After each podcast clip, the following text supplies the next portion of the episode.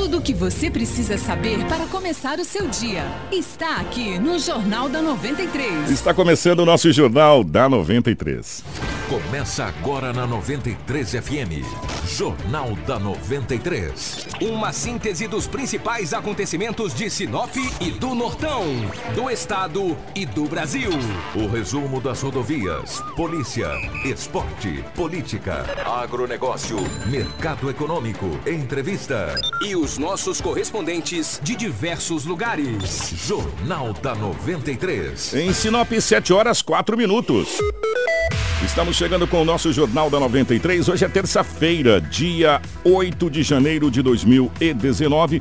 Uma ótima manhã de terça-feira para todo mundo, tá bom? A Romavil Pneus trabalha com as melhores marcas de pneus nacionais importadas, com os melhores profissionais, tudo para melhor atender você, cliente. A Romavil Pneus comunica a você que está de férias coletivas. Atenção, não compre pneus agora. Aguardem, pois as atividades voltam dia 14 de janeiro com preços imbatíveis. Romavil Pneus deseja a todos um 2019 repleto das bênçãos de Deus e cheia de conquistas. Telefone 3531 4290 ou 99900 4945. Romavil Pneus. Informação com credibilidade e responsabilidade. Jornal da 93. 7 horas 4 minutos, 7 e 4. Nos nossos estúdios, a presença do Anderson. Anderson, bom dia, seja bem-vindo. Ótima manhã de terça-feira. Bom dia, Kiko. Bom dia a todos que já nos acompanham aí. Bom dia também para você que tá aí na internet e a partir de agora também acompanha a gente pela live no Facebook. Uma ótima terça-feira para vocês e agora a gente tá aí trazendo muitas informações. Edinaldo Lobo, bom dia, seja bem-vindo. Ótima manhã de terça, meu querido. Bom dia, um grande abraço, Kiko. Um abraço a você, um abraço aos ouvintes da Rádio 93 FM, do Jornal da 93, ao Anderson. Aqui estamos mais uma vez, nesta terça-feira, para trazermos as notícias. 7 horas 5 minutos, bom dia também para o Marcelo, que está levando as imagens para você aqui da nossa live no Facebook com a maior qualidade. Você acompanha a gente em 93 FM, 93,1 e também na nossa live no Facebook. As principais manchetes da edição de hoje. Tudo o que você precisa saber para começar o seu dia está aqui no Jornal da 93. 7 horas 5 minutos, 7 e 5, as ocorrências policiais com Edinaldo Lobo. Homem invade lotérica. Olha, uma, um monte de coisa que aconteceu em Sinop. Nós teremos uma entrevista com o diretor de futebol do Sinop Futebol Clube, o Márcio Cabral. Eu vou falar uma coisa para você, uma sumidade no futebol. Um bate-papo muito bacana falando sobre o Galo do Norte.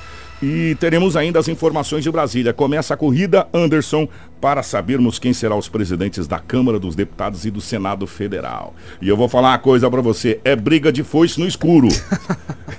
briga de foice no escuro. É, praticamente. tudo isso a partir de agora no nosso Jornal da 93. Tudo o que você precisa saber para começar o seu dia está aqui no Jornal da 93.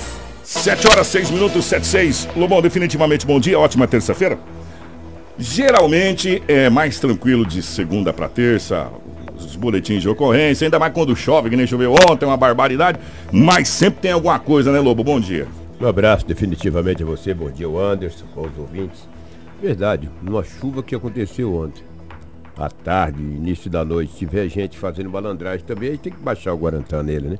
Foi bem, foi bem light. E, e o pior é que tem ainda, é, né? Mas sempre tem. tem. Caboclo, é, sempre tem, entendeu? Mas Delega, na delegacia municipal, os boletins de ocorrências foram atípicos, né? então não, não teve muitas coisas não. O que com a polícia civil, a equipe da DEF, prendeu, prendeu não, apreendeu ontem uma adolescente de 16 anos de idade, não foi informado o local da apreensão do mesmo, acusado da participação do homicídio do Francisco Moacir Pinheiro, Garcia de 54 anos, o professor universitário, que foi morto no mês de dezembro do ano passado. A polícia já havia prendido um homem de 32 anos, um outro de 20, acusado diretamente da morte do professor universitário. E ontem a polícia apreendeu um menor infrator de 16 anos. Como eu disse anteriormente, o local da apreensão não foi informado.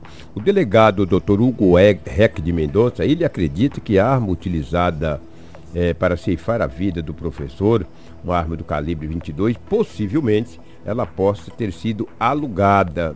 E até agora os acusados não disseram à polícia o local da onde está a arma. Não falam, ah, não sei, não vi, não sei, não vi e acabou, entendeu? E a polícia acredita que essa arma possa ter sido alugada. Só para fazer o crime. é, só pra não só em Sinop, mas no Brasil tem uma cultura de quem tem arma alugar. Aluga, o cara vai lá, pratica o que tem que praticar, ceifa a de- alguém, devolve. paga o é, aluguel é, paga e o aluguel devolve. e devolve a arma. Que só daí- loucura, só que né? daí eles não falam, né? E o delegado, ele está na investigação, ele acredita a possibilidade dessa arma ter sido alugada. Porque- fazer o crime. Pra fazer o quê? Eles não falam nem virado no Dedé, onde está a arma e com quem foi. Então, três pessoas, duas já foram é, é, é, presas e um menor apreendido, de 16 anos de idade. O que me preocupa é a juventude, né, no mundo do crime, né? Um adolescente com 16 anos já com participação, acusado de participação de um crime tão bárbaro como esse, contra Francisco Moacir Pinheiro, que desde a última sexta-feira que a polícia vem desvendando esse caso. O caso já está aí aproximadamente com 30 dias e o que aconteceu na cidade de Sinop. Uma O- pena. o- algum tempo atrás, Lobo, não me recordo agora, também não vem ao caso o nome, que também não importa o nome. É, porque, até porque naquela época ele foi, foi vítima de um homicídio também, foi assassinado. Um menor de 16 para 17 anos já tinha quatro homicídios nas costas. É uma, é uma loucura, gente. Sabe, se você for analisar o que o Lobo está falando aqui, de menores de 15, 14, 16 anos, é, com homicídio já, sabe? É, a gente até às vezes entende que, que não, não seria basicamente isso, não seria o normal. Um menor está envolvido no tráfico para levantar um dinheiro, uma coisa ainda. Agora, homicídio, É. né? É, é- é bem complicada essa situação Mais grave, né? muito mais grave.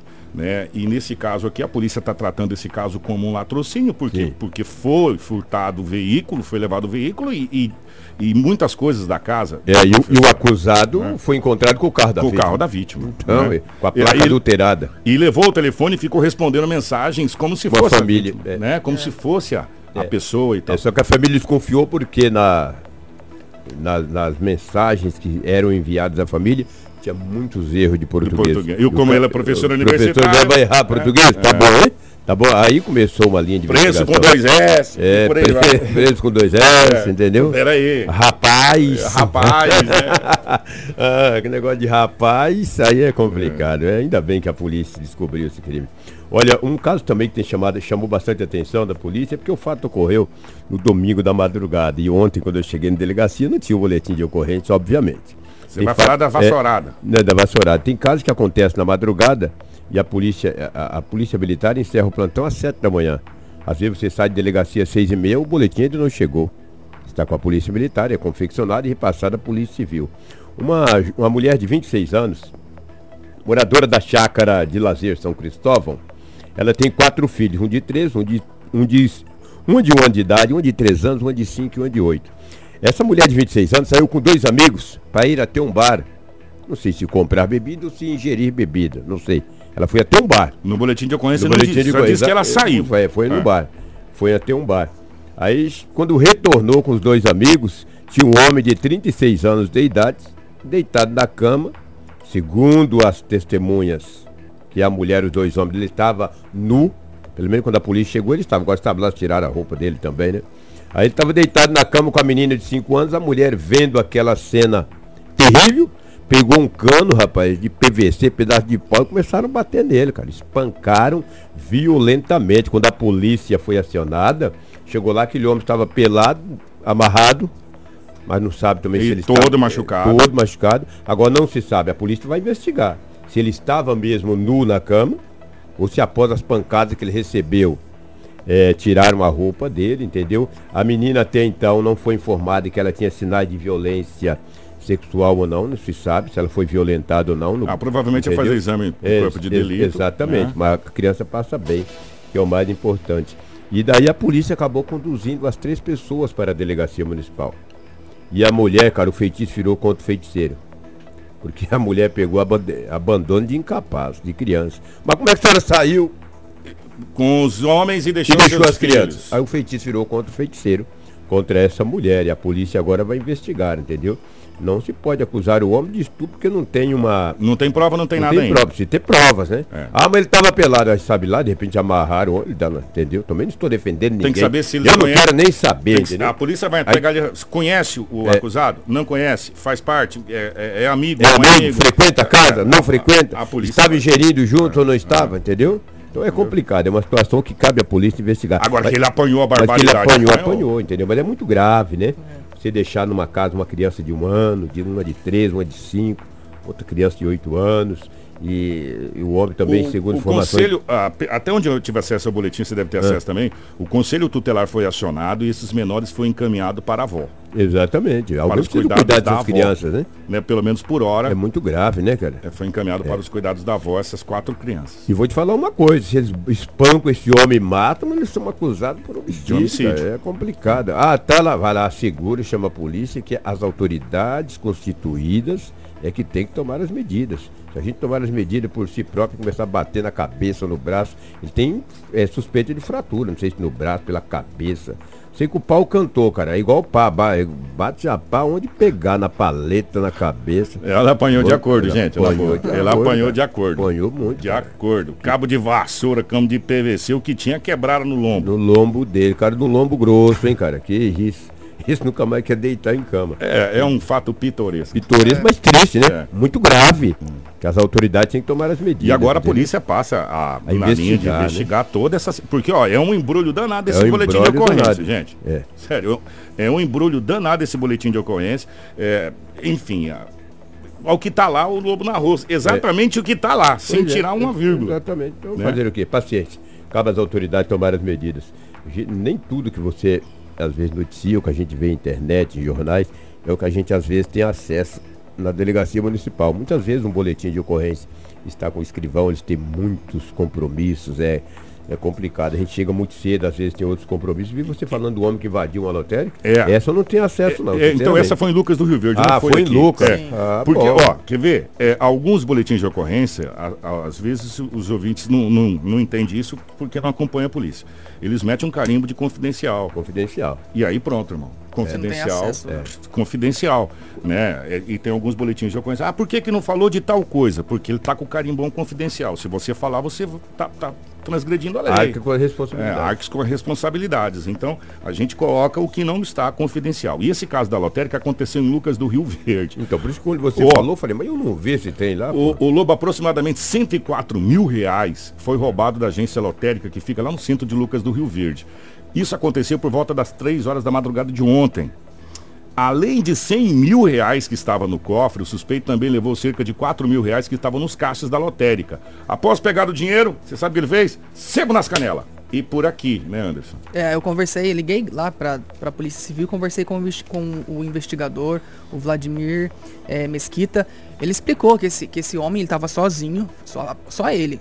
Roubou 100 mil reais. Sozinho. Sozinho. Ele entrou, ele conseguiu arrombar a primeira porta, que era a porta de vidro, depois ele saiu, voltou com uma mala cheia de ferramenta pra abrir a porta de, do cofre, que era de ferro e tudo mais. Ele conseguiu aí sozinho também É ninja, hein? arrombar essa porta, pegar esse dinheiro que tava nesse cofre, saiu, ainda revirou os caixas, né? Os caixas lá da lotérica, pegou o dinheiro e saiu tranquilamente.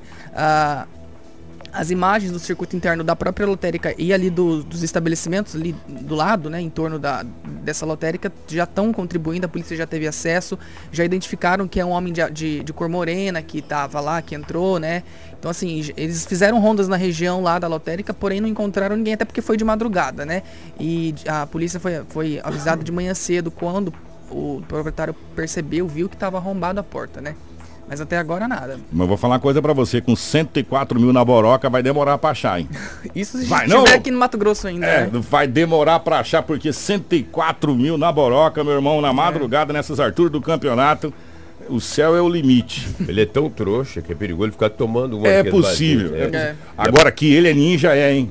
Vamos lá, hein? Sozinho conseguiu Experi- entrar. Assim, experiência ele deve ter, porque pra conseguir arrombar duas portas, ainda mais uma de ferro, assim, né? Que é de um cofre. Não é fácil, não. Ó, 7h17, já já a gente vai bater um papo aqui com o Márcio Cabral, que é do Sinop.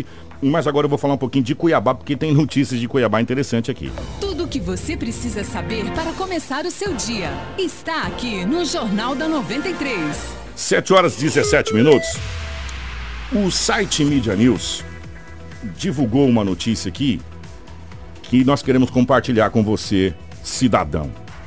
Dados obtidos, obtidos com exclusividade pelo site Media News revelam, Anderson Lobo e caros ouvintes, que a folha de pagamento dos servidores aposentados e pensionistas do estado do Mato Grosso, referente ao mês de dezembro, do dezembro passado agora, esse mês, tem 2.108 pessoas com remuneração acima de 20 mil reais.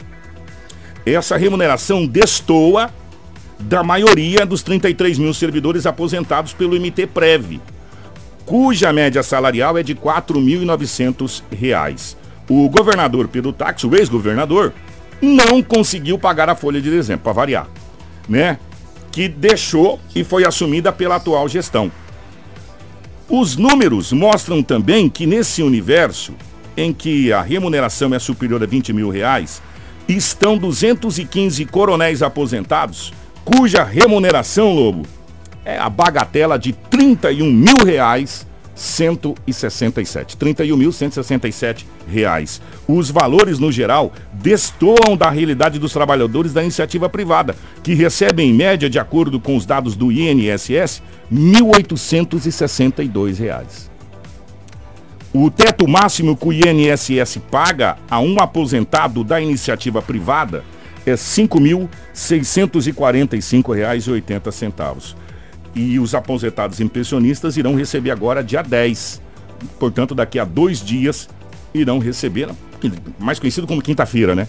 Irão receber os seus salários, independente dos valores deverão ser quitados. Aí, a partir de agora, pelo que tudo indica, o governo vai começar a fazer uma varredura aí para saber por que, tem alguns que ganham 31 mil. Então, ontem, até aqui o pessoal da assessoria do, do Mauro Mendes mandou uma nota aí dizendo que o Mauro determinou que uma auditoria seja realizada nessa folha de dezembro, né? Para, em, em decorrência exatamente disso, dessas super remunerações entre os servidores públicos. A auditoria que será realizada pela Controladoria Geral do Estado se torna necessária, segundo o Mauro, para averiguar o que motivou o pagamento desses valores que você disse. Além da folha de pagamento dos funcionários, a auditoria também será ampliada para a folha dos inativos e também os pensionistas. O procedimento não deve atrapalhar o pagamento dos salários né, dos servidores públicos. A gente sabia que até o 13º deles foi, foi atrasado e que vai haver uma, um parcelamento desse pagamento. É, eles receberão as remunerações de acordo com o calendário de escalonamento que já foi divulgado na semana passada. Então aí, é, como você disse, isso realmente é um caso de se investigar, né? Porque é, é muito dinheiro. O, o que vem na contramão de tudo isso, Anderson, é uma reportagem que a Folha de São Paulo divulgou. E aí, Lobo, a gente fica pensando, peraí, mas tem alguma coisa que não está batendo. Sabe por quê? Porque o Mato Grosso foi o segundo estado do país que mais elevou a sua receita nos últimos quatro anos. Ou seja, o segundo estado do Brasil que mais aumentou o recebimento. Nesse período, a variação real, ou seja, acima da inflação, foi de 7,3% de aumento real da receita do estado do Mato Grosso. Nesse cenário, o estado ficou atrás apenas do Piauí, onde incrementou a receita em 8,1%. Os dados constam de uma reportagem publicada nessa última segunda-feira, dia 7, no jornal A Folha de São Paulo. O levantamento mostra que a arrecadação do ICMS, Imposto sobre Circulação de Mercadorias e Serviços, do Estado, avançou quase 5% no ano passado, bem acima do crescimento da economia, projetada em 1,3% para o Brasil. Quer dizer, falar que o Estado não arrecadou, não cola mais, porque o Estado arrecadou sim, e foi o segundo Estado que mais aumentou a sua receita. E aí a gente pega o novo governo dizendo que nós estamos num déficit de não sei quantos milhões aí de dívida e, e a dificuldade para pagar, hospital fechado, enfim, não, alguma coisa não bate, né, nessa conta. A matemática não está batendo 2 mais 2, não está dando 4, está dando 8. É, eu já assisti hoje, já de manhã, uma entrevista do governador, do governador do estado, Mauro Mendes. Ele disse que a dívida do estado de Mato Grosso é de 400 acumuladas no final do ano. 4 bilhões, 20 bilhões, coisas. 20, ele falou que era 4, é muito. 4 megacenas acumuladas. Assisti hoje. Então, no canal de televisão a, a, a, a, Folha de São Paulo, que publicou no último dia 7, disse que o Mato Grosso foi o segundo estado que mais cresceu no aumento de receita. Tem que ver para onde está indo esse dinheiro. Né? Exatamente, né? alguma coisa está errada. O, algum cano está furado na sua casa que está dando vazamento de água e você está pagando água cara. Você tem que fazer o quê? Você tem que tapar esse cano para parar de pagar água. Então o estado do Mato Grosso está com algum cano vazando aonde esse dinheiro está indo, é. né? Que precisa ser fechado. 723, é, Brasília começa polvorosa na questão de eleições da Câmara e também do Senado, Anderson. É aí com essa movimentação, né, essa troca de governo, é uma, é um novo, uma nova gestão, digamos assim, né, é, que a gente tem, sabe aí que sempre troca, como exemplo aqui a Câmara de Sinop, trocou a mesa diretora, Lá em Brasília também não é diferente. A gente vai até lá conversar com o nosso correspondente, o Paulo Taran, que ele vai trazer todas as informações de como vai ser então essa escolha desses presidentes. Bom dia, Paulo. Ouvintes da 93 FM, bom dia. Bom dia, Anderson. Falamos de Brasília, a capital do país. A corrida à presidência da Câmara e do Senado já começou e os candidatos estão em campanha. Nesta segunda-feira, Fabinho Ramalho, considerado candidato avulso do MDB, visitou o presidente Bolsonaro para pedir a isenção do governo à disputa. Quando você faz um acordo com 10 ou 12 pessoas, você faz uma panelinha. E, nós, e, eu, e a minha candidatura é para acabar com essa panelinha.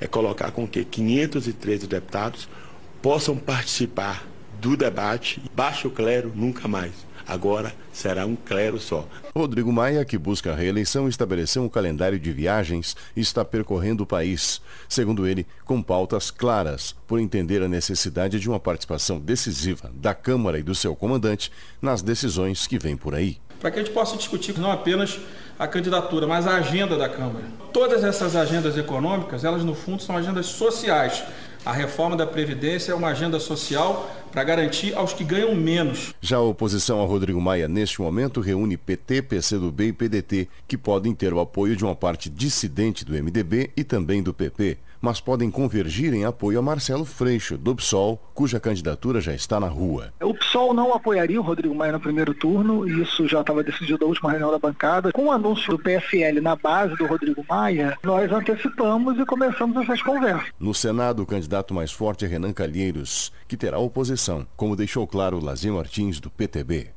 Vossa Excelência não tem condições mais para presidir o Senado. Senhor presidente. Vossa Excelência responde 14 Senhor processos. presidente. Vossa Excelência Juscelino é dizia. Como é que nós vamos ter um presidente do Senado? Alguém Senador. que não pode nem atender a ordem sucessória da presidente da Senador. República. A princípio, o adversário mais forte de Renan é Tasso Gereissati, cuja candidatura existe, mas neste momento é informal.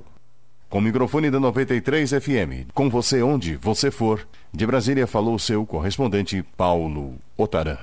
Informação com credibilidade e responsabilidade. Jornal da 93. 725.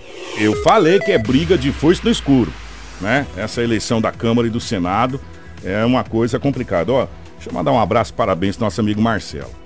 Você que está acompanhando a gente pela nossa live no Facebook, você está vendo que a coisa está ficando bonita. Não é verdade?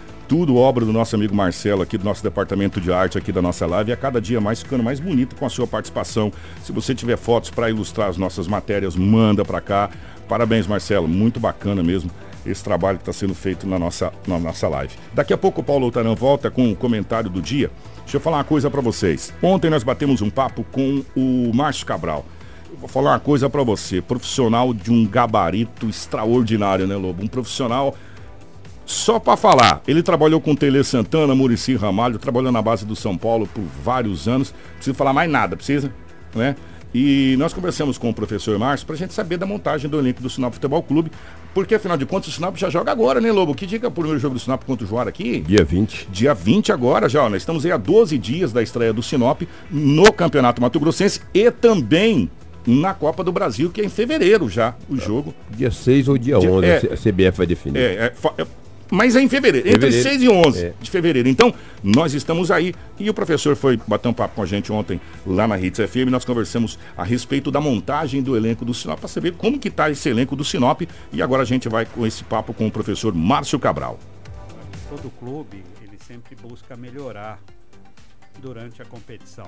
E agora é a fase que a gente tem que nós chamamos de contratações pontuais. Porque você pode ter trazido um jogador que você imagina que ele vai dar um resultado e ele fica a desejar.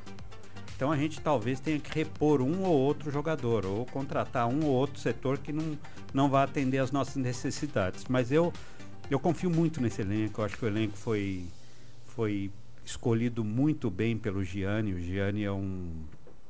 Eu acredito que ele é o melhor técnico do estado, sem sombra de dúvida. Sabe? É um cara moderno, um cara com a visão diferente de futebol. Eu gosto muito disso. E ele escolheu muito bem esses jogadores. Quantos jogadores ao todo nós temos no elenco hoje? Nós contando com cinco jogadores da base, nós estamos com 25 jogadores. Cinco que estão lá na copinha. Tem quatro na copinha e um que ficou aqui Um com a gente. ficou? Isso. 25 ao todo é o suficiente para a gente começar essa. Porque é uma jornada longa, gente. Ó, vamos lá. O Sinop começa no estadual contra o Joara aqui, mas a gente já em fevereiro tem Copa do Brasil. Aí nós temos que pensar também na Série D do Campeonato Brasileiro. Esse elenco é composto, é formado para o estadual. Grande parte dele, boa parte dele, vai continuar com a gente, tanto para a Copa do Brasil, que já é agora, né? Como para a Série D. Mas com certeza para a Série D novos nomes virão. Nós conversamos com o professor Márcio também, porque a gente tinha que fazer essa pergunta, Anderson, não tinha jeito. Professor, o Sinop jogou contra o Corinthians agora, o Sub-20. É, e nós perdemos de 4 a 1. É, e aí nós perguntamos, já que ele trabalhou tantos anos lá na base do São Paulo, é, qual é a grande diferença entre os times considerados top de linha, Palmeiras, São Paulo, Corinthians, Internacional, Grêmio, para os times de, de, de menor expressão, como Sinop, um Cuiabá, é, um Luverdense. Vamos ouvir o que, que o professor Márcio falou, para vocês poderem entender? Não, não existe comparação. Que, que eu falo que é, você tem futebol de base e futebol amador. São coisas totalmente distintas. O nosso aqui é futebol amador ainda. Sabe? Nós não temos uma estrutura de futebol de base no Mato Grosso. Não falo aqui de Sinop. Nem em Falo- Cuiabá? Nem em Cuiabá. Nem em Cuiabá. É, você não tem uma estrutura. Nós temos um campeonatos é, organizados pela federação, onde o sub-15 teve 45 dias de disputa. Sabe? Onde o sub-17 também foi assim. Menor que Copa do Mundo. Men- muito menor, muito menor. Sabe? Você teve chave que tinha duas equipes e classificavam as duas. Sabe? Então você não tem eh, eh, eh, falta. A gente vê lá em São Paulo, eu sempre vou citar os grandes centros. eh, você vê o garoto, ele tem sangue nos olhos para jogar bola. Sabe? Porque ele sabe que atrás dele, se ele for mal um dia, a semana que vem ele não está mais no clube, que tem outro ali atrás, melhor que ele, sabe? É uma linha de produção. Só esperando. É uma linha de lapidação, é. Tanto que a gente fala lapidar a joia, né? O... Aqui você não tem isso. Aqui você não tem. Você tem um campeonato é muito fraco tecnicamente. Eu até sugeri para a federação que eu acho que ela deveria abrir. Eu acho inadmissível um estado nosso com 141 cidades e você ter sete equipes disputando uma Copa Federação, disputando um campeonato de juniores. Não tem cabimento uma coisa dessa. Informação com credibilidade e responsabilidade. Jornal da 93. 7h31. O, o professor falou tudo aquilo que a crônica esportiva vem falando desde quando o Guaraná era com rolha. Não, é, verdade. O Lobo sabe que nós estamos falando a verdade. Quantos e quantos cronistas já falaram a mesma coisa que o professor está falando aqui? Que o nosso campeonato aqui, ele é um campeonato basicamente amador comparado com os outros campeonatos. O professor Márcio Cabral é um, um profissional que veio da base do São Paulo Futebol Clube, que tem um CT de base, um dos mais modernos do mundo lá em Cotia. Né, que fabrica jogadores. é, esteve lá no eixo São Paulo, trabalhou com o Tele Santana, com o Murici Ramalho. Né? Trabalhou com o Rogério Ceni na base lá, quando o Rogério Ceni chegou. Trabalhou com o Kaká. Não precisa falar muita coisa, não precisa? Ele que descobriu o Kaká, É, entendeu? Então- Fábio Simplício, Álvaro e tantos outros. O que o professor está falando aqui, nós da Crônica Esportivas estamos carecas, literalmente, de falar. Só que ninguém escuta, né? Ninguém escuta, né? Ninguém escuta. O, o campeonato do interior de São Paulo, o campeonato paulista da Série A2, Série A3, que os caras chamam lá, acaba o campeonato paulista principal, agora que vai acabar, os times grandes vão lá para a Copa do Brasil, Libertadores, Campeonato Brasileiro. O campeonato paulista, o couro come até dezembro, meu irmão. O couro come no interior, por quê? Porque os times precisam arrecadar. E aí você, por isso que esses times do interior de São Paulo são fortíssimos. Fortíssimos. E tem time que não quer nem subir pra Série B, meu irmão. Quer ficar na Série C mesmo, que tá um bom negócio pra ele. Ele consegue se manter. Ele consegue se manter. Foi o que o professor disse ontem. Não, não, não, não, não, não, não. Não sobe pra Série B, não. Fica na Série C, pai. Começa a perder pra não ficar aqui. Né? Porque aqui é, o- é o nosso lugar. Lá é muito caro pra gente permanecer. Então, e o futebol mato-grossense acaba o campeonato mato-grossense, que tem aí sete equipes, dez equipes disputando, que na realidade tem três equipes disputando, com todo respeito às outras. O Sinop, o Luverdense e o Cuiabá disputam. Vamos saber desses três quem vai ser o campeão mato-grossense. Qualquer um outro resultado que der zebra. Na boa, gente, é zebra. Qualquer outro, um misto que poderia vir, a, a, a CBF foi obrigada a bloquear, os caras bloquearam o dinheiro, porque precisa pagar acordos trabalhistas, não tem mais como pegar esse dinheiro, tá mais duro que coco de praia. Então vai jogar com a base, ou seja, não vai aprontar nada no campeonato. Os dois operários não fazem mal a ninguém. Joara começou a trabalhar quarta-feira. Poconé inexistente. Barra do Garças, meu Deus. Quem está trabalhando sério, Sinop, que está trabalhando desde dezembro, o Luverdense, que já tem uma base muito bem montada pelo Helmut e pela diretoria que está trabalhando, está na Série C do Campeonato Brasileiro, e o Cuiabá, que está na Série B do Campeonato Brasileiro, vai se classificar na Copa São Paulo de Futebol Júnior, acabou de ganhar o seu jogo, precisa de um empate para se classificar. Já tem uma base, uma, uma base bacana e tem um time bacana. Então, o campeonato está entre Luverdense, Sinop e Cuiabá. Ou seja, o Mato Grosso tem três times disputando o Campeonato Mato Grossense, podia fazer um quadrangular aí, tava tudo certo. A quarta força vem com a União de Rondonópolis, comandada pelo Odir, que está um fazendo um bom trabalho. Tá fazendo um bom trabalho. É, tem um bom time. Desculpa, é a quarta eu esqueci, força. Eu esqueci o do União. É, é. União de Rondonópolis, que lá jogando no Lutero um, um time forte. É. Né? E, e, pode surpreender e é. ficar aí também, talvez, na, na briga aí é, é, pelo título do Mato Grossense. Desculpa o pessoal de Rondonópolis. Tem a União de Rondonópolis mesmo, que está fazendo já uns dois anos consecutivos. Se não fosse aquela besteira do jogador irregular, teria, se dado até trabalho. muito trabalho anteriormente. Inclusive, o jogador irregular era do Sinop, que foi para lá. Sim. Então, esse é o Campeonato Mato Grossense. Quatro, podia fazer um quadrangular Sinop, é, Luverdense, Miss, é, Sinop, Luverdense, Cuiabá e União de Rondonópolis. O restante, infelizmente, está preenchendo tabela. Por isso que a gente precisa, é precisa fazer um campeonato mais forte.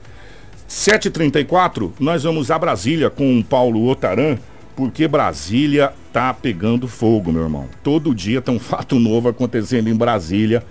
E olha, e tá tudo voltado para a capital federal. Paulo Ultaram volta novamente aqui com a gente no nosso Jornal da 93. Bom dia, Paulo. Vídeos da 93 FM, bom dia. Bom dia, Kiko Maravilha. Bom dia, Anderson. Falamos de Brasília, a capital do país. Olha, meus amigos, depois da posse dos senhores ministros, no dia da posse do presidente, nada teve maior acidez do que a posse dos presidentes da Caixa, do Banco do Brasil e do BNDES. O discurso foi simples. Me permitindo a metáfora, foi como se o rio tivesse vazado da caixa e aparecessem três elementos vindos de uma outra esfera para colocar no seu devido lugar. Mesmo sabendo que vão demorar a terminar o serviço, ou melhor, corrigir tudo aquilo que foi o curso errado e a linguagem é tão própria que os novos gestores foram unânimes em pregar o fim dos excessos, o controle das instituições, a despolitização do sistema e a varredura no que está supostamente errado principalmente no que se refere ao BNDES, no que pesem as desconfianças sobre Joaquim Levi, que foi ministro de Dilma e do PT e que agora é o comandante da casa. Antes de empossá-los, Bolsonaro falou com cada um deles um aperto de mão que selava uma outra conversa, um outro diálogo, um outro pacto revelado somente quando ele, o presidente, foi chamado para ser o último a discursar.